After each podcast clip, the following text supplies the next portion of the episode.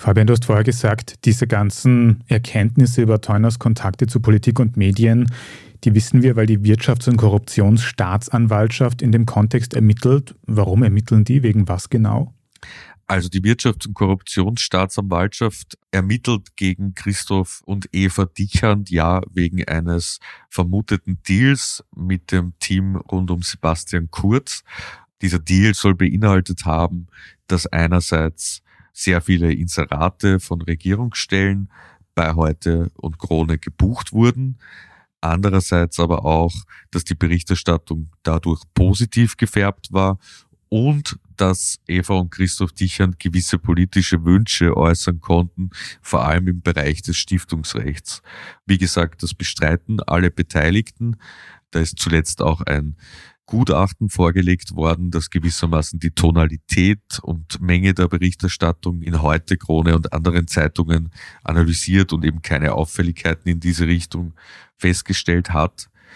Dennoch gibt es ausreichend Chats und E-Mails, um da eben die Ermittlungen fortzuführen. Und um das dann darstellen zu können, wie das abgelaufen ist, schaut man sich von Seiten der WKSDA eben auch an, was wollten eigentlich andere sogenannte Stakeholder im Bereich des Stiftungsrechts. Wie haben die lobbyiert? Mit wem haben die gesprochen?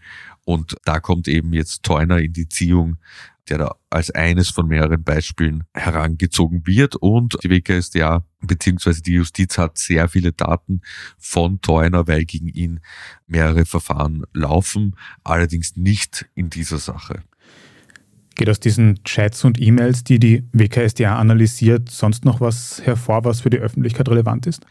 Ja, also was eigentlich das Relevanteste und Brisanteste ist, dass man den Eindruck bekommt, dass Deuner und die Dicherns gewissermaßen auch darüber reden, wen sie politisch unterstützen könnten, um quasi ihre wirtschaftlichen Ziele durchzusetzen.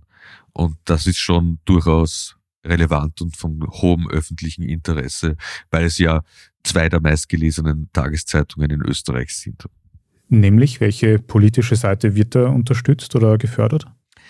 Also damals war es ja so, dass Michael Häupl seinen Rückzug als Wiener Bürgermeister und damit auch als Chef der Wiener SPÖ angekündigt hat und daraufhin ein quasi parteiinternes Wettstreiten zwischen Michael Ludwig und Andreas Schieder eingesetzt hat, das dann in einer Wahl der SPÖ Wien Mitglieder gipfelte.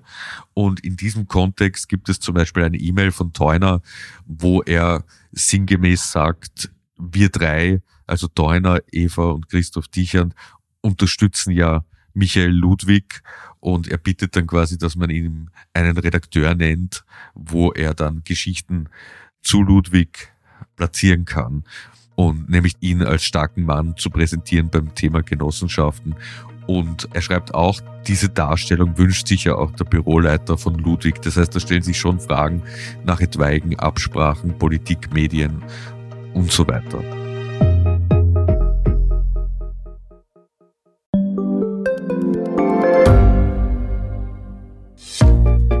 Was unternimmt Österreich eigentlich gegen den Klimawandel?